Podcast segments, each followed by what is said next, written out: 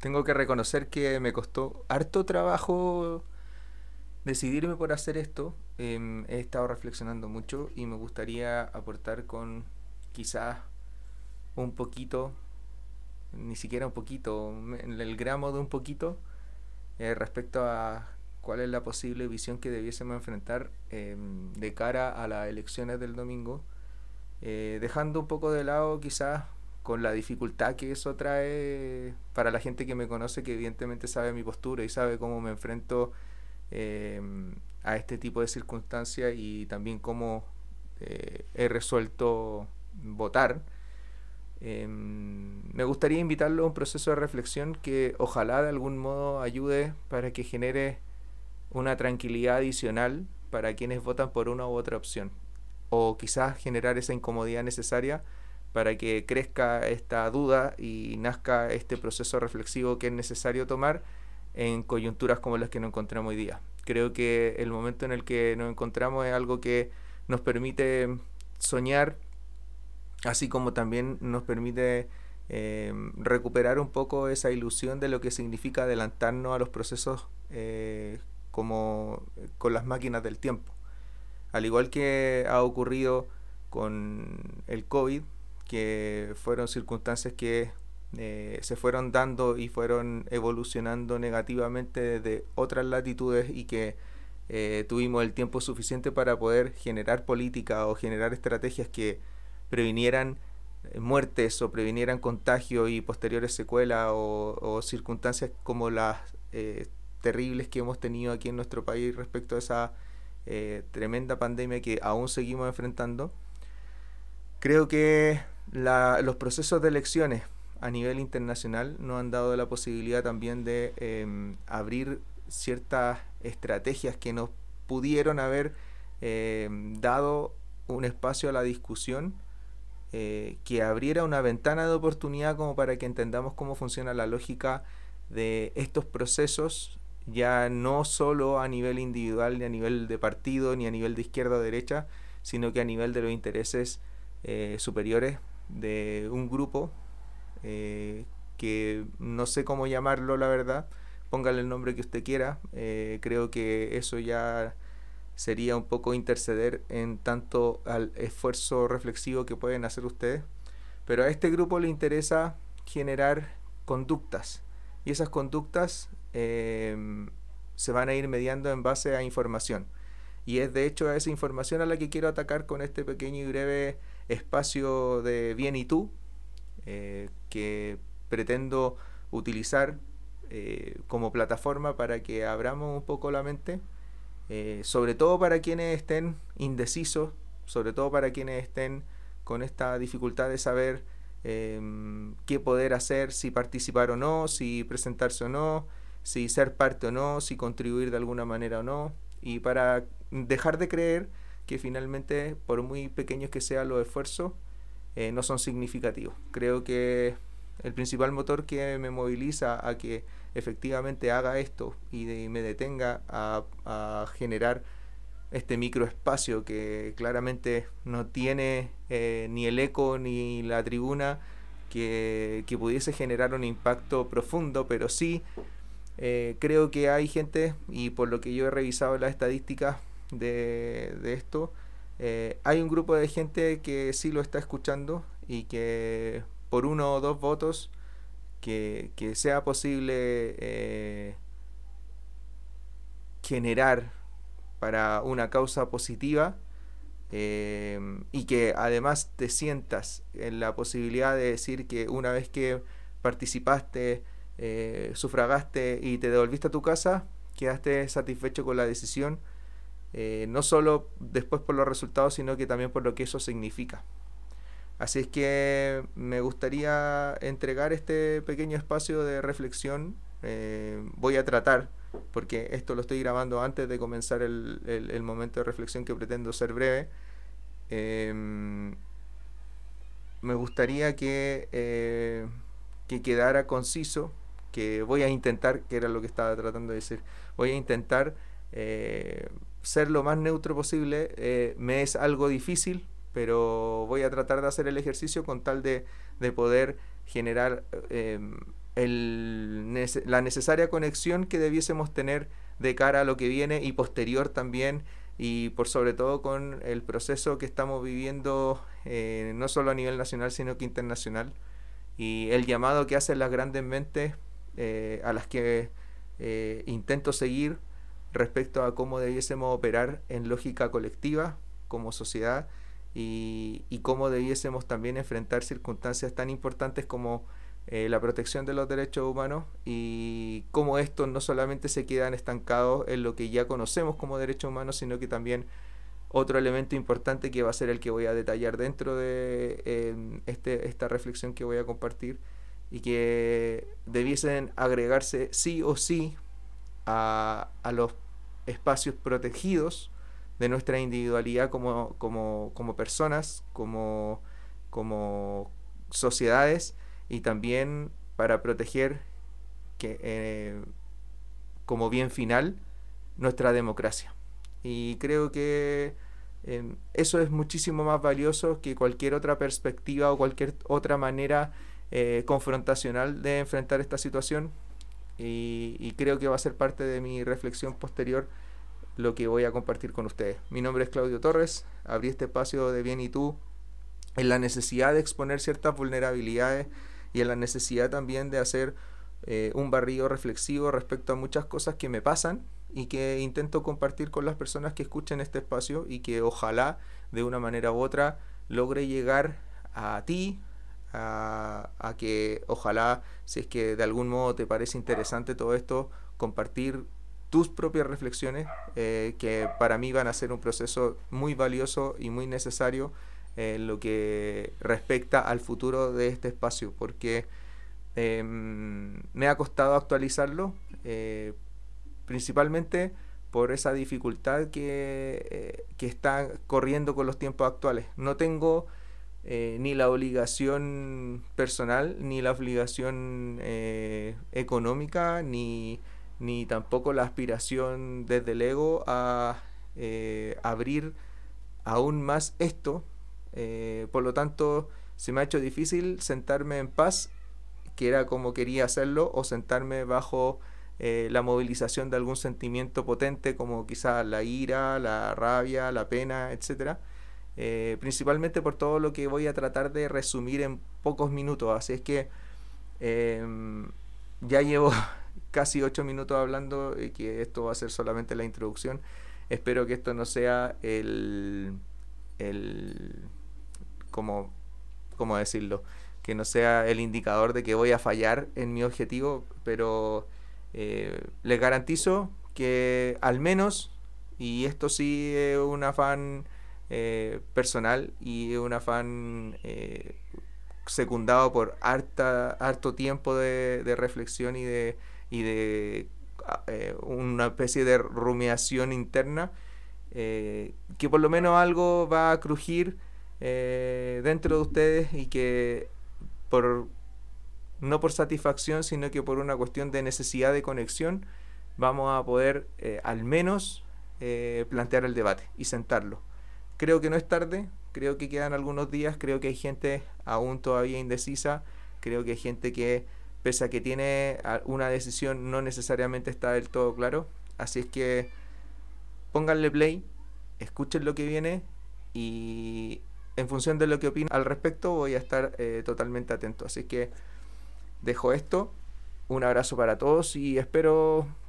les parezca lo interesante que espero que sea. Cometemos tres errores. El primero es infravalorar la cantidad de información que producimos cada día. El segundo es despreciar el valor de esa información. Y el tercero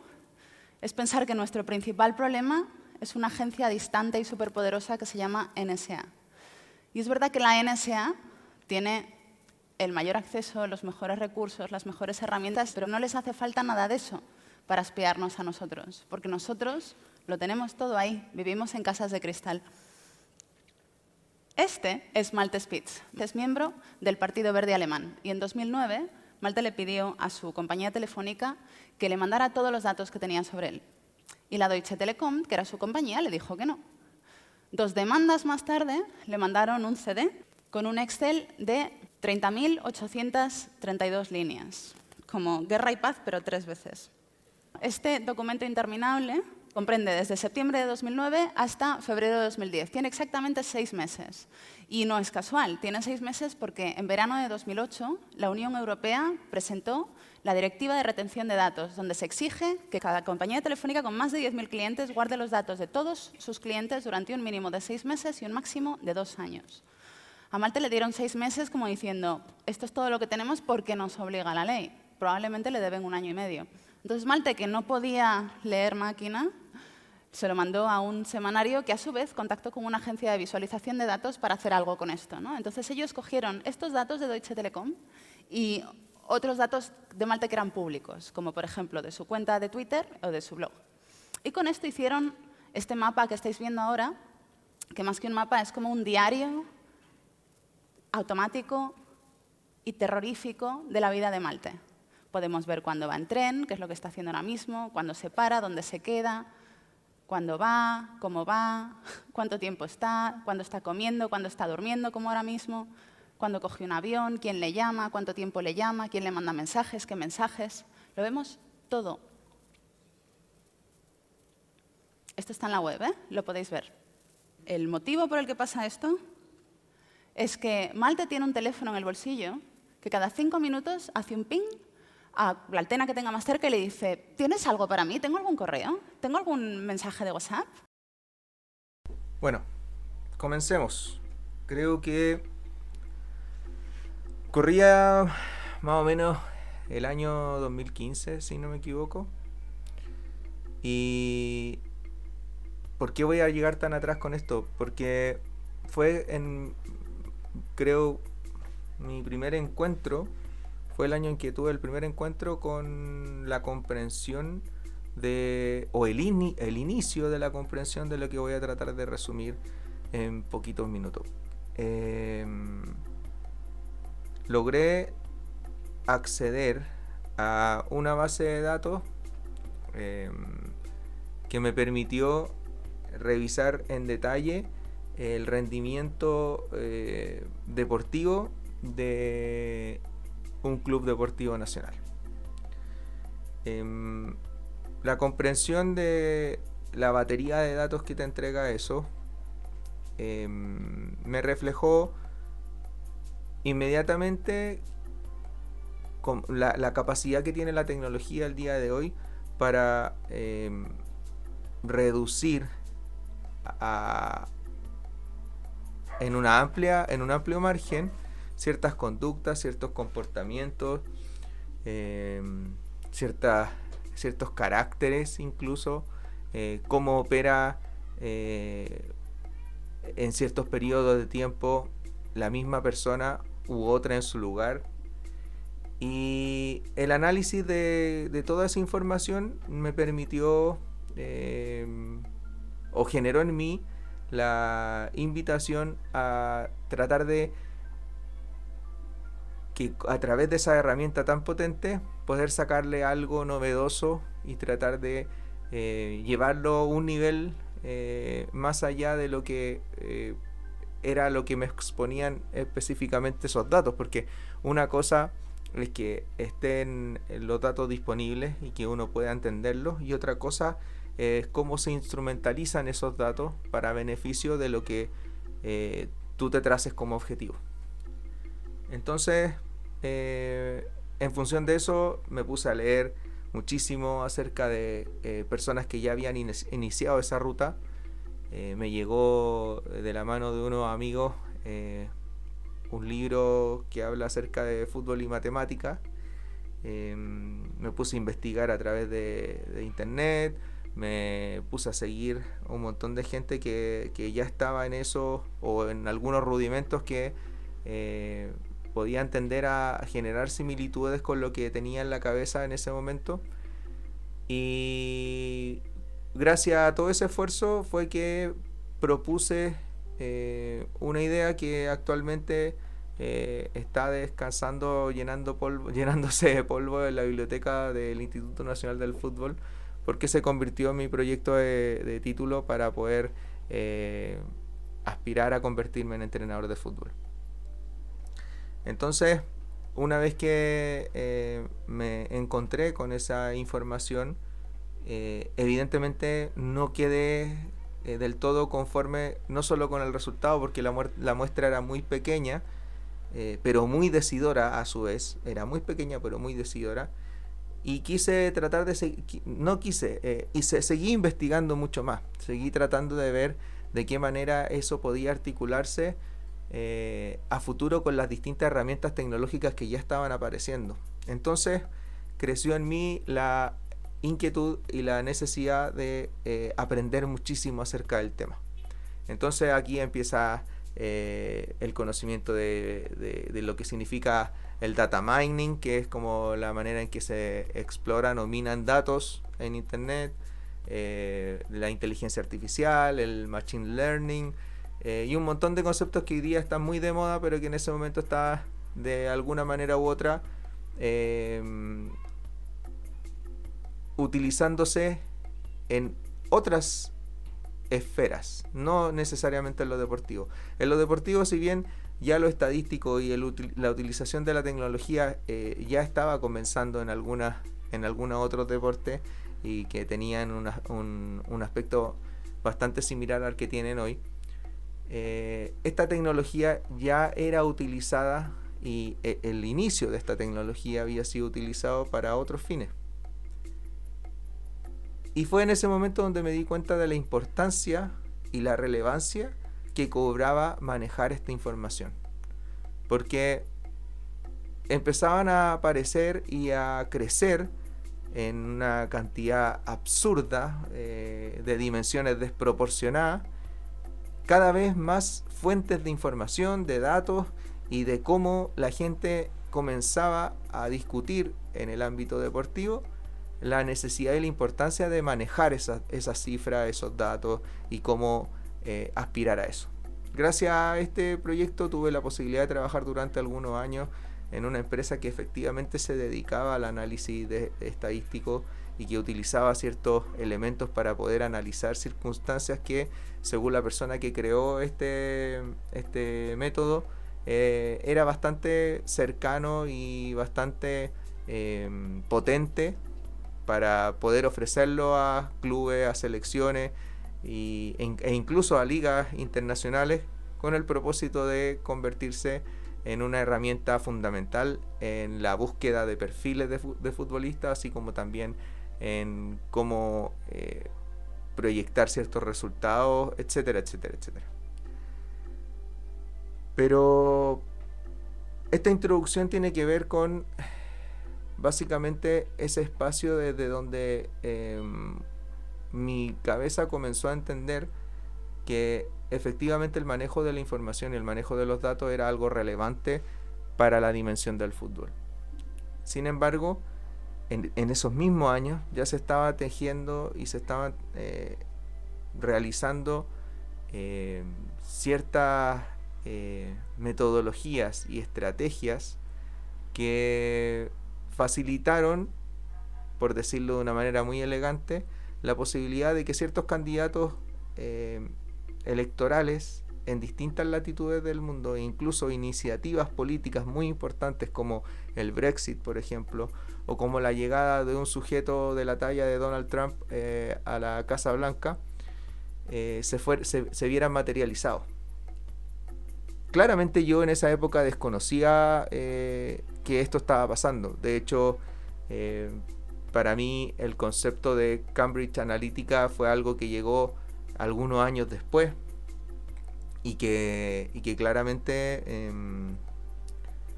no fue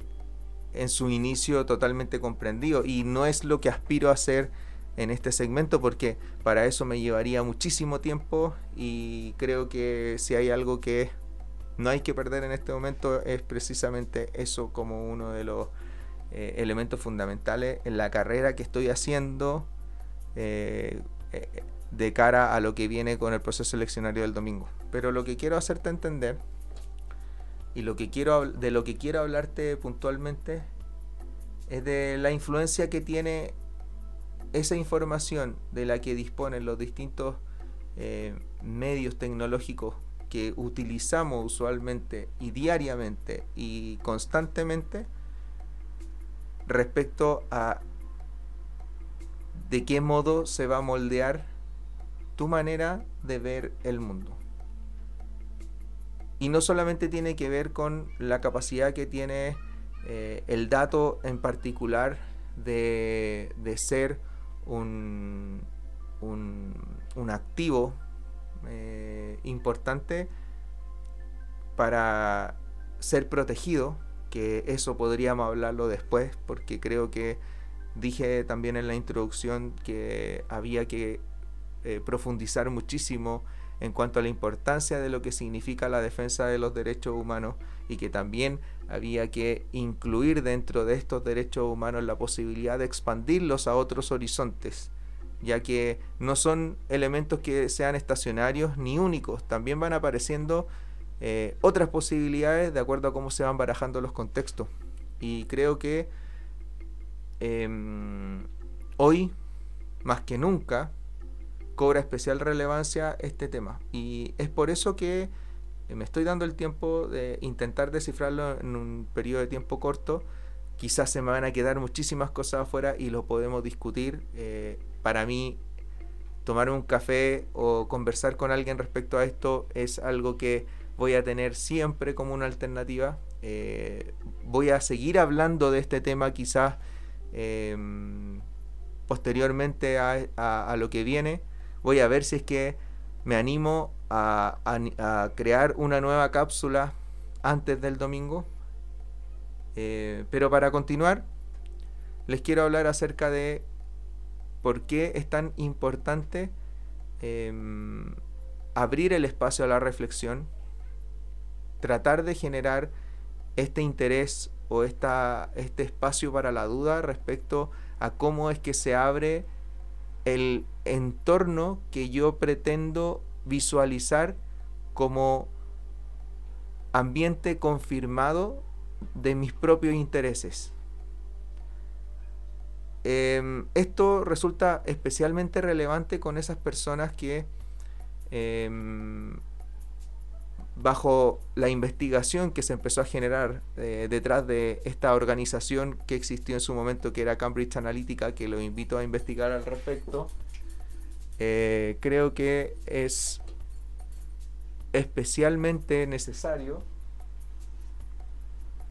Perdón, pero me desconcentró un poco el balo que. El balo es mi perro. Que se empezó a rascar. y claramente se va a escuchar. Pero bueno los invito a investigar respecto a qué eh, importancia tuvo esta organización denominada Cambridge Analytica y cómo opera para que fortalezcamos aún más nuestra posibilidad de eh, debate.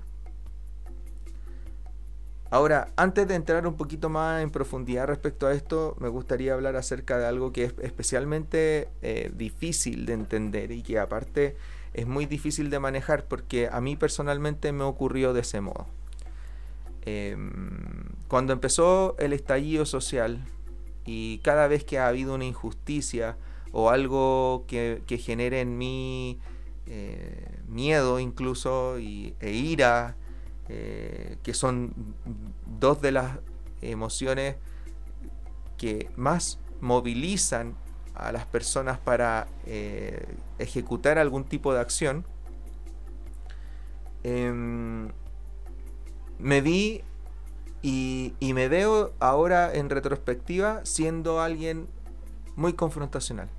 siendo alguien muy reactivo. Incluso tuve muchísimas discusiones eh, digitalmente hablando con personas que no opinaban o que no estaban de acuerdo con la, de, las de la forma en la que yo estaba eh, publicando mis cosas. Entonces, em, poco a poco me fui dando cuenta de que ese tipo de actitud no tenía ningún resultado más allá de lo que significaba validar mi opinión y hacerme ver como alguien que eh, no vacilaba a la hora de poner en su lugar a quienes desde mi perspectiva sentía que no estaban en lo cierto. Em, desde mi perspectiva sentía que estaban siendo injustos o que no estaban em, manejando eh, la información de la manera que era la apropiada. Entonces, eso me invitó a tener un proceso que del que aún no salgo y del que eh, he tratado de huir de algún modo, que se trata de principalmente proponer el ambiente para la duda, proponer la reflexión, proponer quizás la búsqueda eh, desde una mirada comprensiva, desde una mirada em, muchísimo más eh, calma, desde una posición en donde no necesariamente em, tiene que haber una lucha, sino que tiene que haber un interés por desaprender ciertas eh, cosas. Y creo que eso es dramáticamente doloroso, eh, porque cuesta muchísimo trabajo desaprender. Desaprender es un concepto que se ha puesto de moda últimamente, sobre todo en ambientes creativos, en ambientes donde eh, estamos invitados a tratar de ser muchísimo más propositivos, donde em, también se, se, ha, se, ha, hecho necesario eh, incluirlo dentro de los aspectos de la deconstrucción, del llamado a tratar de abandonar ciertas conductas que operaban bajo la lógica de subyugar a alguien por mi condición, eh, donde ha habido una constante tensión entre la realidad patriarcal y lo que está ocurriendo actualmente respecto a la igualdad de derechos. Y, es así como ese proceso reflexivo me llevó a que finalmente este objetivo por desaprender, por por intentar darle espacio a la duda y tratar de eh, abrir una ventana a una opinión divergente, se transformó en algo extraordinariamente relevante para poder eh, crecer en criterio. Y es más, creo que, em, y estoy muy, muy, muy contigo, si te cuesta muchísimo trabajo abandonar ciertas conductas, abandonar ciertos hábitos, abandonar incluso em, certezas. En algunos capítulos anteriores toqué el tema de la certeza y tengo pendiente la segunda parte del capítulo acerca de la verdad. Y es porque es algo que me ha obsesionado este último tiempo, sobre todo por, no solo por, por lo que está pasando a nivel nacional e internacional, sino porque también es relevante para mí en mi situación personal. Y, la invitación, la búsqueda a, tratar de movilizarte para que a la hora de enfrentarte con el voto que vas a tener este fin de semana en tus manos, tengas plena confianza, sea cual sea tu opción, de poner esa línea y, darle tu opinión a uno de, los dos candidatos disponibles, sea con plena conciencia y con plena tranquilidad eh, respecto a cómo el fenómeno que estamos viviendo actualmente desde el punto de vista político-social te llevó a hacerlo. Y es ahí donde quiero volver a retomar la conversación respecto a los datos. Em, resulta bastante particular que de un tiempo a la fecha haya sido necesario que hayan empezado a proliferar eh, los fact-checking, que es como la revisión de que los hechos sean reales o no.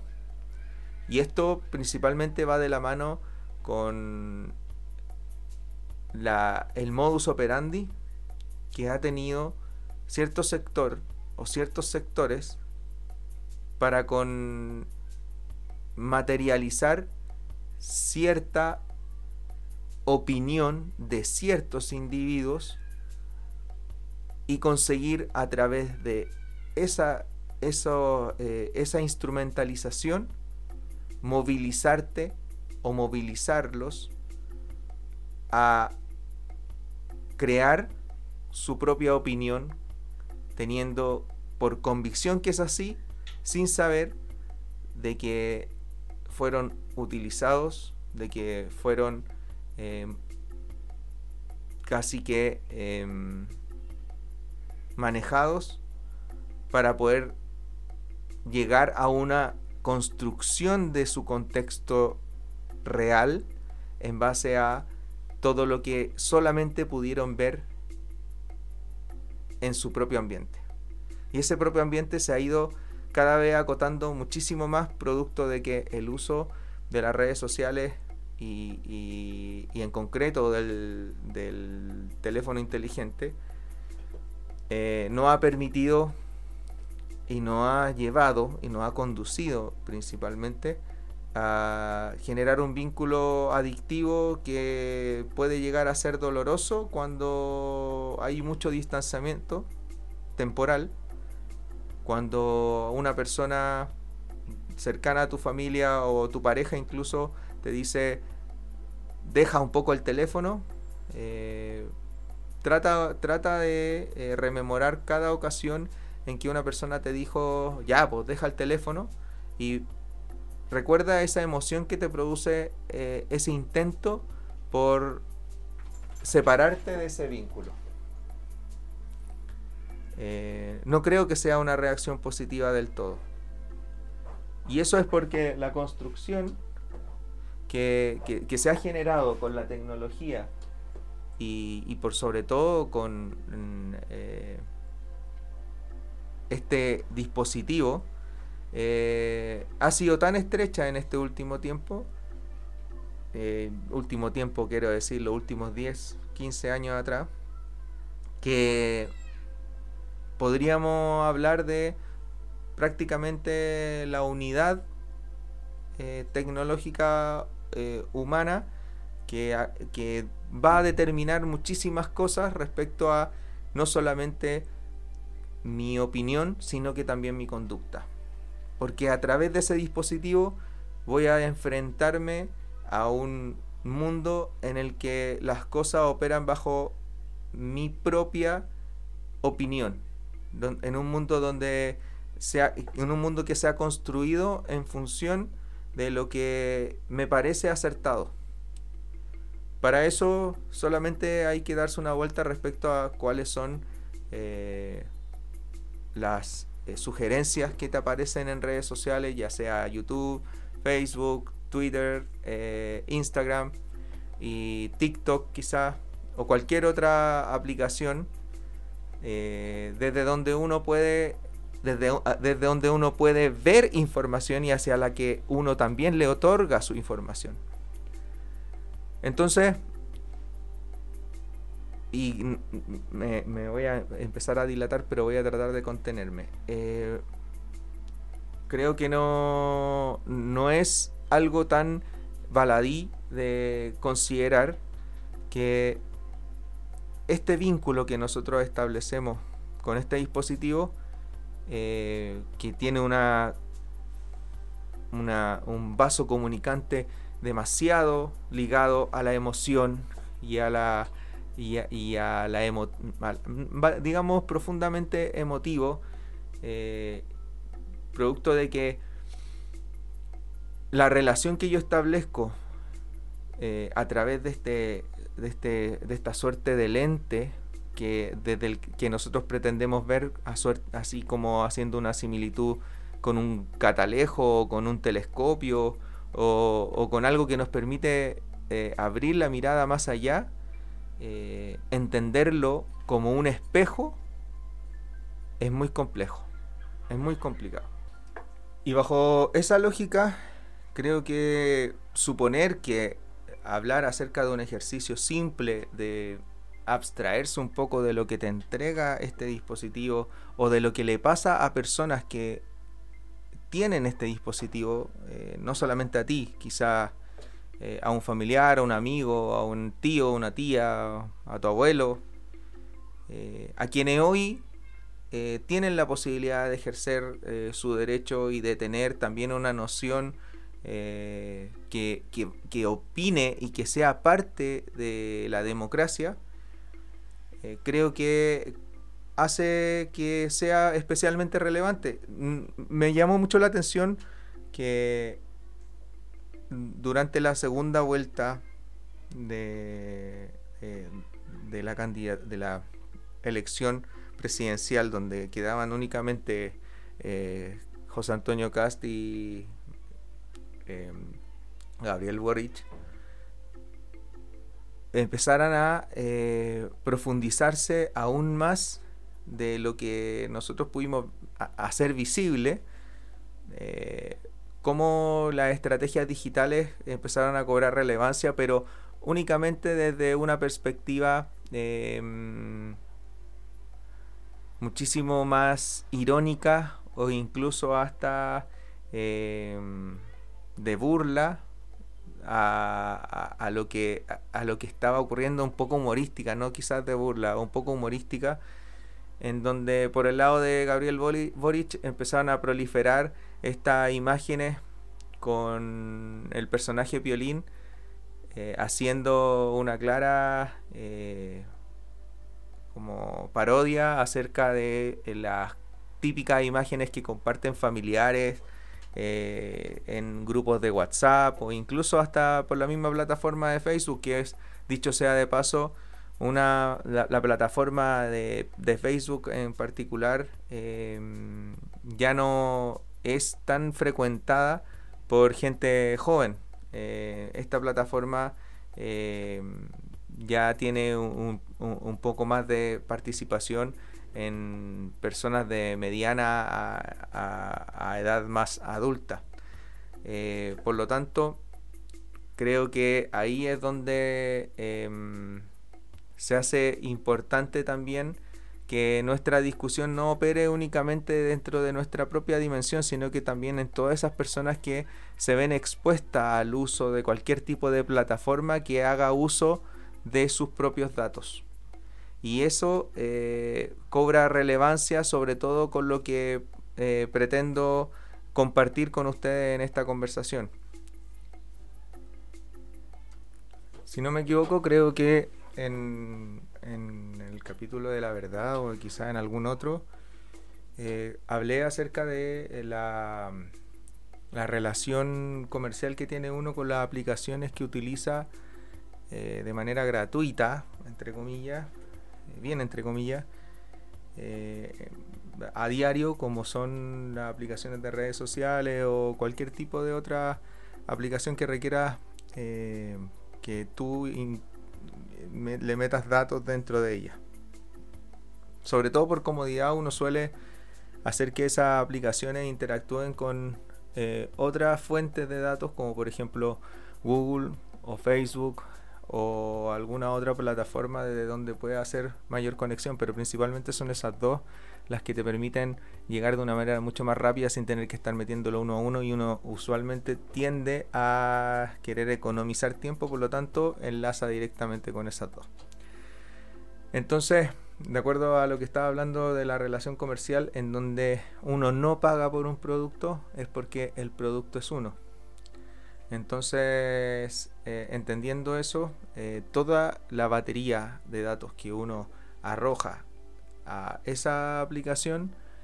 eh, termina por convertirse en la moneda de cambio que uno le otorga a estas grandes empresas que están detrás de estas eh, redes sociales o cualquier otra plataforma que uno a la que uno acceda, ya sea una aplicación de videojuegos o sea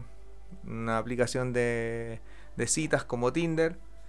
eh, que ya voy a hablar un poquito acerca de eso, voy a ver si es que logro resumirlo. Em, y eso significa que toda esa información, no solamente tu edad, tu fecha de nacimiento, tu nombre, sino que también tus contactos, los mensajes privados que tienes con, entre ellos, eh, la cantidad de me gusta, las reacciones que tienes, las interacciones, las conversaciones, la fotografía y un largo etcétera. Todo eso entra dentro de un pool que es posible eh, unir y catalogar, que para la fecha de por ahí, por el 2016 más o menos, había una proyección de aproximadamente 5.000 puntos que podían ser cuantificables y calificables eh, para poder establecer un perfil de acuerdo a cómo tu conducta se ve reflejada en, tu comportamiento en estas redes sociales. Entonces a través de eso es posible eh, determinar cuál es tu intención de voto. Y tú vas a decir, ¿cómo va a haber, cómo va a ser posible que yo compartiendo un meme o haciendo una publicación o poniéndole me gusta algo eh, sea posible llegar a eso? Bueno, efectivamente es posible. Y no solamente eso, no solamente es posible determinar cuál es tu intención de voto, sino que también es posible modificarla. Y es ahí donde está el peligro, es ahí donde está la, gran dificultad. Y es a lo que nos vemos sometidos diariamente y creo que es una de las circunstancias que ha generado que en tu caso eh, y en el mío también hayamos visto durante esta última etapa eh, como familia, amigos, gente muy querida, eh, no tiene ningún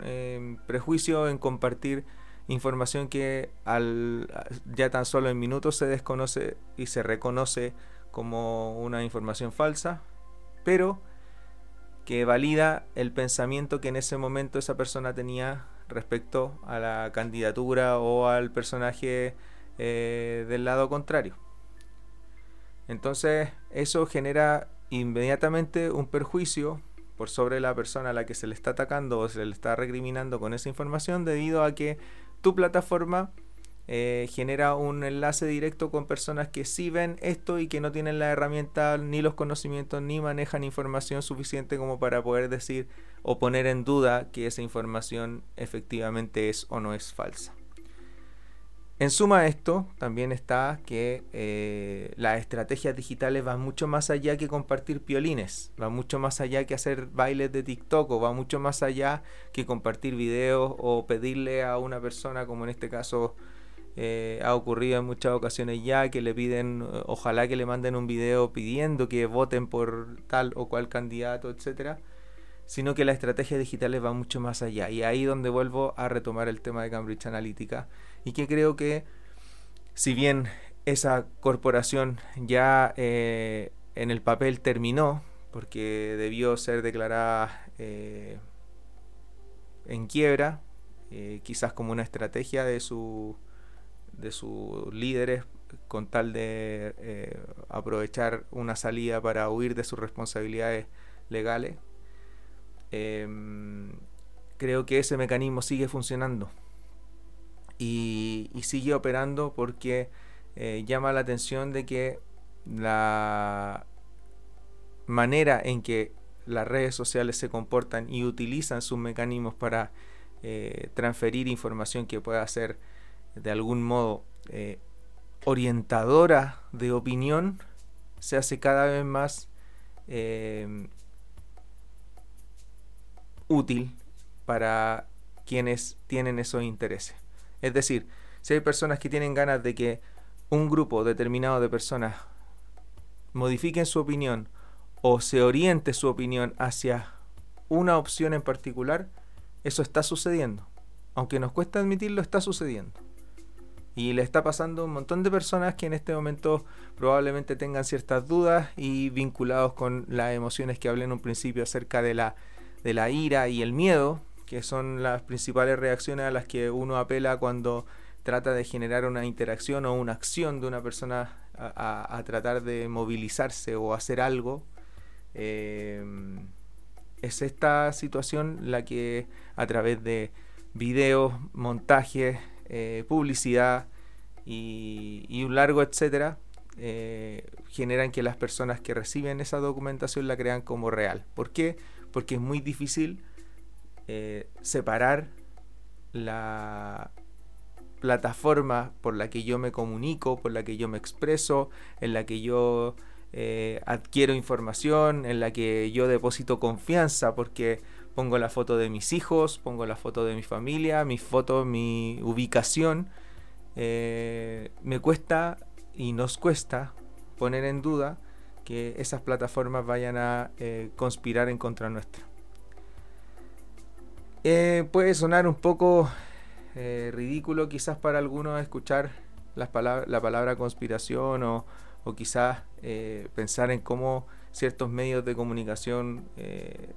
a través de distintos mecanismos quieran persuadirnos para poder conseguir una opción, pero esto es algo que está pasando en el mundo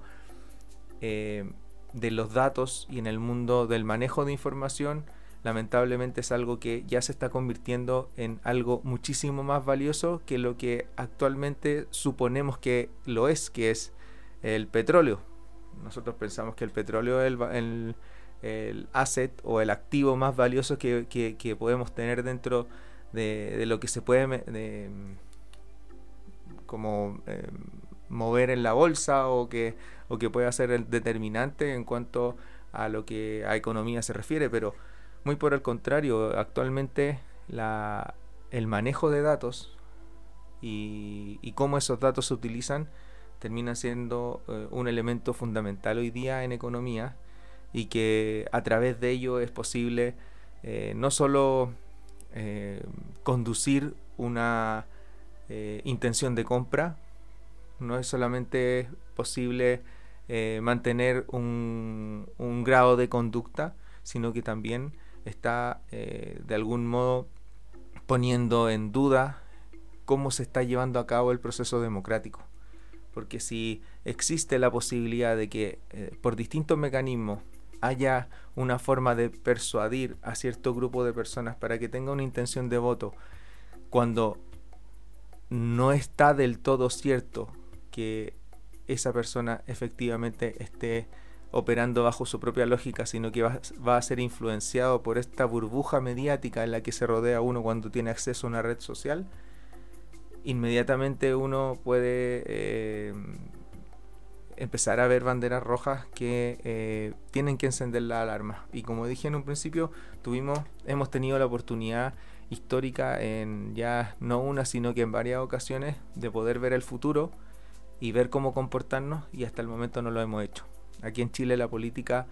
de derechos de propiedad o de o de protección de los datos personales es algo que está muy ausente, es algo que prácticamente no existe y que lamentablemente a, través de esa inexistencia de legalidad eh, se abren muchísimas grietas por las que pasan eh, mecanismos inescrupulosos que terminan por eh, provocar que la posibilidad de que esos datos sean usados a favor y, para conducir ciertas conductas es muy, muchísimo más alta de la que nosotros esperamos. Eh, ¿A qué voy con esto? A que no necesariamente nuestra manera de pensar tiene que estar depositada en, en cuanto tengamos la posibilidad de confirmarla con nuestro entorno. Me pasa que veo a diario publicaciones y me pasa que veo a diario ciertas personas en donde eh, tienden a confundir eh, su realidad con la realidad existente más allá de lo que te presentan las redes sociales. Y es porque existe esta eh, relación y de vínculo con el mecanismo en que operan las redes sociales a través de un algoritmo que eh, va a tratar de arrojarte una y otra vez algo que te mantenga dentro de esa plataforma para que generes tráfico y para que lo consumas una y otra vez, pero si tú esa información a la que accedes no te parece del todo cierta o no se acerca a lo que tú mismo opinas, obviamente va a dejar de consumirla y por lo tanto no va a seguir generando tráfico. Entonces la lógica es, ¿qué es lo que tengo que yo eh, observar o qué es lo que tengo que ponerte de frente para que te mantengas conectado. Evidentemente información que te haga sentir mejor, que te haga sentir eh, validado, que te haga sentir eh, que estás en lo cierto y eso repercute muchísimo a la hora de generar una opinión, porque si estás constantemente rodeado de información que valida que eres alguien que sabe mucho y que tiene acceso a información privilegiada o que hay otras personas que están opinando algo en contra tuya y que son los menos y los desechos, inmediatamente el proceso democrático se deteriora. Y es lo que en esencia estamos viendo hoy. Porque llegado el, llegado el momento eh, hasta, ahora, eh, la discusión está puesta entre la derecha, la izquierda, entre permitir el fascismo o impedir el comunismo. Y creo que esto se eleva un poquito más allá de derecha, izquierda, de fascismo, comunismo y, se tiende a, menospreciar em, y a mal utilizar el concepto de, la democracia. Eh, creo que el fenómeno que estamos viviendo actualmente va deteriorando poco a poco la credibilidad que podemos tener en, tanto a, los procesos democráticos, no porque vaya a haber una, un mal conteo de votos o que haya eh, o no hayan em, los vocales de mesa suficientes para que los protejan o que un voto se vaya a contabilizar de una manera diferente porque la raya eh, no presenta claridad respecto a si la opción es uno u otro candidato. No, yo siento actualmente que el proceso democrático se ve alterado porque la influencia que están teniendo eh, los, medios, eh, por una parte, y por otra parte, eh, las redes sociales, es muchísimo más profunda de la que pensamos. Y eso es lo que a mí particularmente me genera como sí, podría decir que me genera temor, porque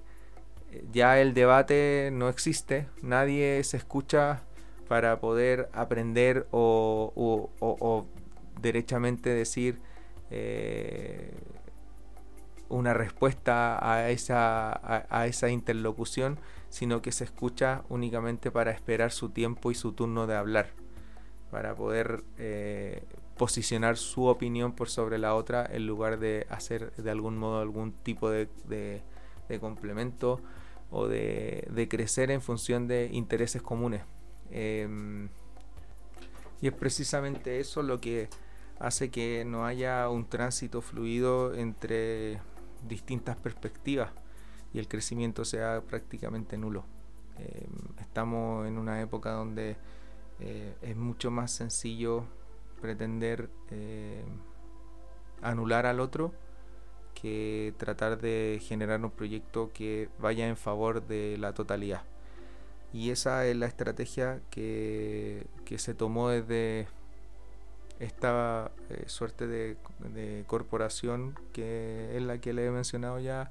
en algunas ocasiones, que es Cambridge, Cambridge Analytica y que su mecanismo de acción era precisamente el de eh, dividir para gobernar. Y en este caso creo que eh, lo que ha estado pasando a nivel de este proceso eleccionario y, sobre todo entendiendo cómo se han configurado los distintos escenarios por los que hemos estado viviendo,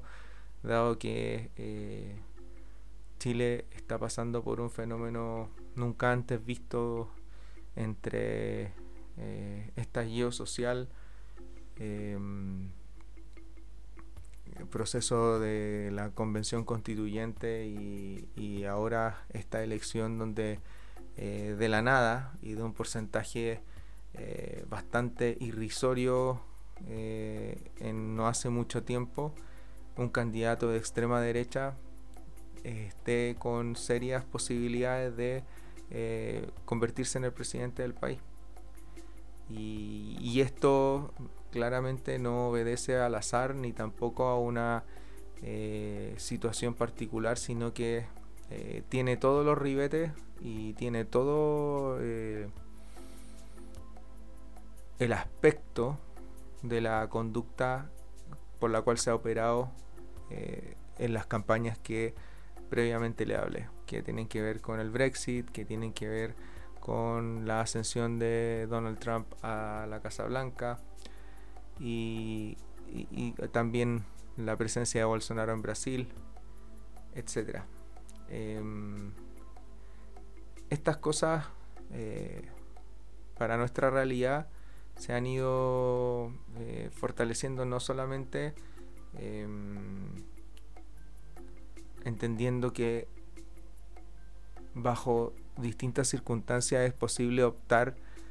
por únicamente una postura eh, que tenga que ver con los intereses que yo manejo.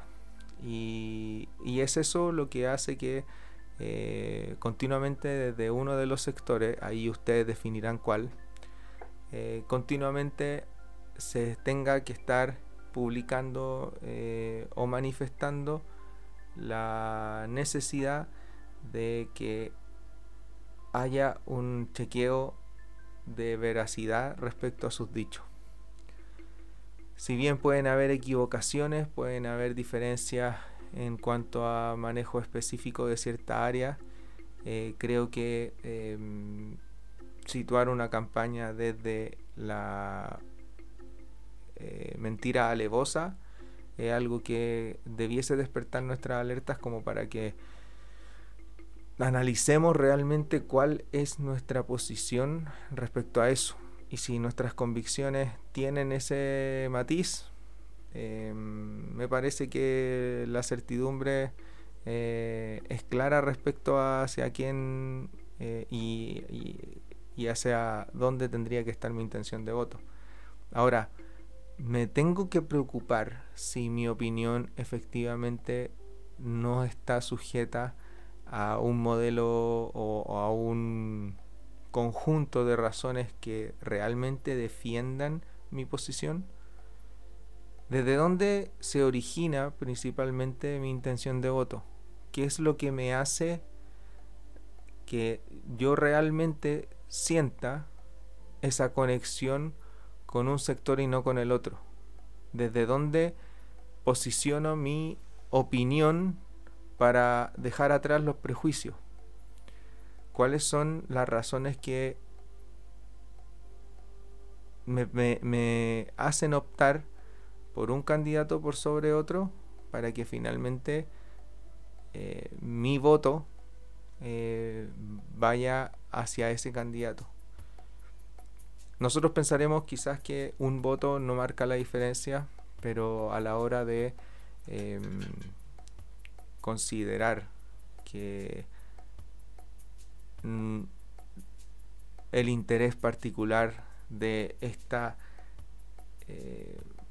situación política en la que vivimos se mide por un margen muy estrecho, eh, creo que es muy relevante entender de que la línea que nosotros vamos a hacer este domingo tiene un peso tremendo para lo que se vaya a configurar eh, en el futuro próximo. Y eso no es cualquier decisión, no es cualquier momento. Y creo que amerita tener al menos la disposición para eh, profundizar las conversaciones, para mirarnos un poco eh,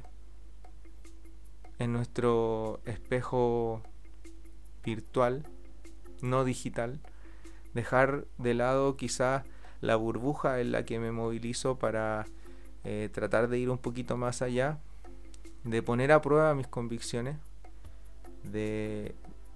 ver si es que efectivamente lo que yo siento y pienso tiene asidero, de si eh, los representantes que, definen eh, el marco político y de interés particular que están detrás y, de frente a, este, a esta eh, propuesta a la que yo le voy a entregar mi voto, tienen algún grado de conexión con, con mis propias necesidades. Y de si las cosas que defiende ese candidato efectivamente eh, guardan relación con un futuro en donde todos nos sintamos como miembros y parte del proyecto político en el que podamos estar. Em, hay mucha responsabilidad en, este momento como para eh, eventualmente dejar de lado el hecho de que nos veamos eh, continuamente bombardeados por información que probablemente no tenga eh, mucho desierto y que tiende a ser un poco exasperante el hecho de eh, resolver si efectivamente lo que yo conozco y lo que yo sé es cierto o no, si lo que me han dicho eternamente mis papás, si las historias que con las que crecí, si los relatos que escuché, si toda mi vida eh, me vi rodeada de amigos y de, y de, y de gente que me repitió una y otra vez la misma historia, eh, es posible ponerlo en duda. Yo creo que eh, es muy difícil, creo que es, muy desgastante. Y creo que puede llegar a ser un análisis que puede tender a muchas frustraciones, pero creo que hace falta que lo hagamos. Hace falta que eh, nos informemos, hace falta que preguntemos, hace falta que, eh, en resumen, tengamos la real disposición a desaprender para que finalmente todas nuestras certezas se pongan em, a prueba y que mirando la historia próxima y no tan próxima de quienes están en la papeleta al día de hoy tengan la posibilidad de recibir mi voto consciente, tengan la posibilidad de eh, sortear los filtros valórico, moral y de principios que, que tengamos y que efectivamente sean esas las razones principales por las que nosotros como ciudadanos y ciudadanas eh, sepamos que nuestra contribución a este proceso democrático eh, se mantenga lo más transparente posible y que no sintamos que detrás de toda nuestra decisión existió una suerte de maquinaria que llevó a convertirme en alguien persuadible y que todo el tiempo me hicieron ver una situación con tal de que mi voto se dirigiera hacia un punto del que no me di cuenta cuando finalmente puse la línea y no había absolutamente ningún piso desde donde sujetar esa opción. Hay mil maneras de estar en el sitio equivocado en el momento equivocado y a veces ni siquiera te tienes que mover. En Holanda tenían un censo y era un censo que incluía religiones con la mejor intención del mundo. Querían saber cuántos protestantes, cuántos católicos y cuántos judíos tenían para saber cuánto dinero tenían que poner en cada comunidad, en cada iglesia o sinagoga. ¿Qué pasa? Que cuando llegaron los nazis ya tenían los deberes hechos. Solo el 10% de los judíos holandeses sobrevivieron a la Segunda Guerra Mundial. Si esa base de datos no existiera, la cifra había sido muy distinta.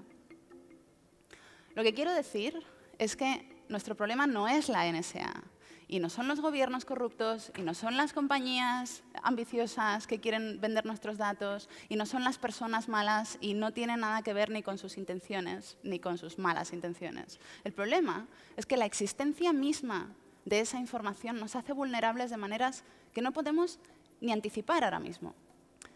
Tenemos que poner cortinas en nuestras casas, no podemos esperar a que nos las pongan por fuera, tenemos que ponerlas ya. Tenemos que empezar a usar criptografía en nuestros móviles, en nuestras comunicaciones, en nuestros ordenadores. Empezar a pensarlo bien cada vez que alguien nos ofrece una tarjeta de puntos y decir, mm, no solo por nosotros, porque además este estado de vigilancia es una de las peores enfermedades que tiene una democracia. Así que os convido a llegar a casa, empezar a usar Tor y si alguien quiere ver lo que estáis haciendo, que pida una orden de registro. Muchas gracias. Bueno, para terminar, me había quedado pendiente la parte de hablar acerca de eh, Tinder. Y creo que con eso podría darle un cierre a, este capítulo que quedó más o menos de la cantidad de tiempo que pensé que era lo que iba a quedar. Em, hay un documental en, en Netflix que habla eh, acerca de cómo nos mantenemos conectados. De hecho creo que así se llama. No recuerdo bien el nombre, pero lo podría después dejar anexado en la publicación que voy a dejar en Instagram eh, con, con la proyección de este capítulo. Y mm, dentro de todas las situaciones que ocurren para explicitar de qué manera la tecnología eh, va haciéndose cada vez más como eh, intensa en cuanto a la recopilación de datos, eh, pusieron el ejemplo de una chica francesa que, mm, dadas las circunstancias, puso em, la alarma respecto a cómo opera la aplicación de Tinder. Y mm, luego de hacer, hacer el uso común y silvestre que tiene esa aplicación, que es precisamente conseguir citas con alguien, em, ella empezó a notar que poco a poco la fórmula por la cual ella eh, tenía la posibilidad de aproximarse a eh, eventuales parejas iba acotándose o iba aproximándose a un, mm, una suerte de eh, perfil. Entonces, esto la llevó a que desconectara la aplicación y todo quedara en una suerte de eh, anécdota. Pero luego eh, la inquietud y sobre todo la curiosidad dio como para volver a la aplicación, hacer uso de ella y nuevamente notar este comportamiento. Entonces,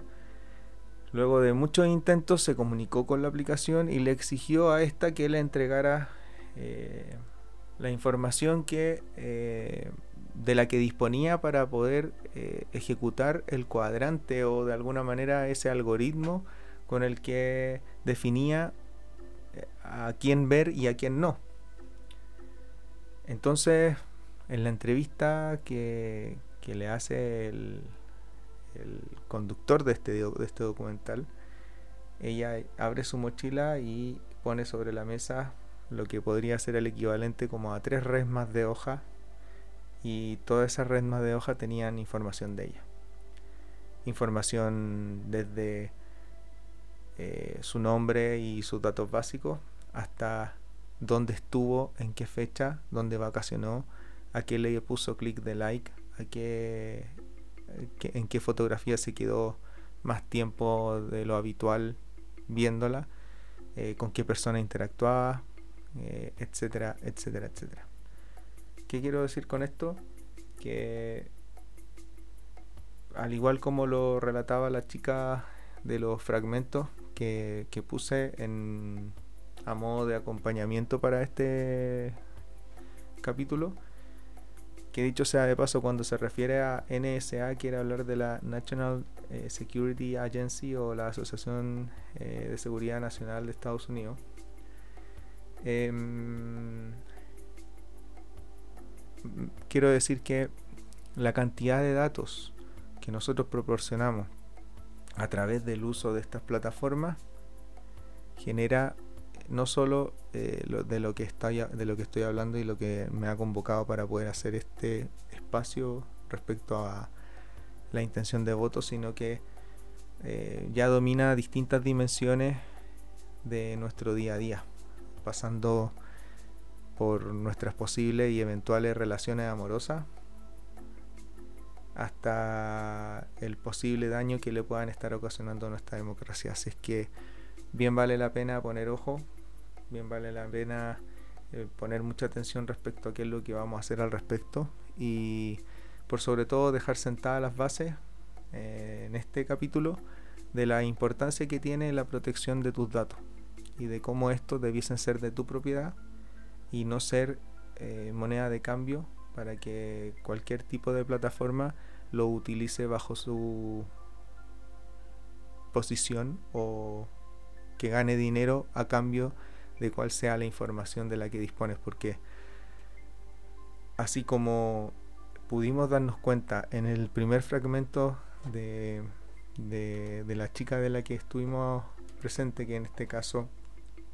es de una charla que se llama ¿Por qué me vigilan si no soy nadie? de Marta Peirano, que lo pueden revisar en YouTube. Pudimos darnos cuenta de que al, al hombre del ejemplo, el hombre alemán que solicita sus datos, eh, prácticamente había un seguimiento constante de sus actividades y que esto ya debiese despertar por lo menos un cierto grado de, de curiosidad, al menos a la hora de entender de cómo realmente nos comportamos y qué tipo de información es la que nosotros entregamos y de cuál, de cuál es la información que nos llega de vuelta. Y así por lo menos empezar a tomar mejores decisiones.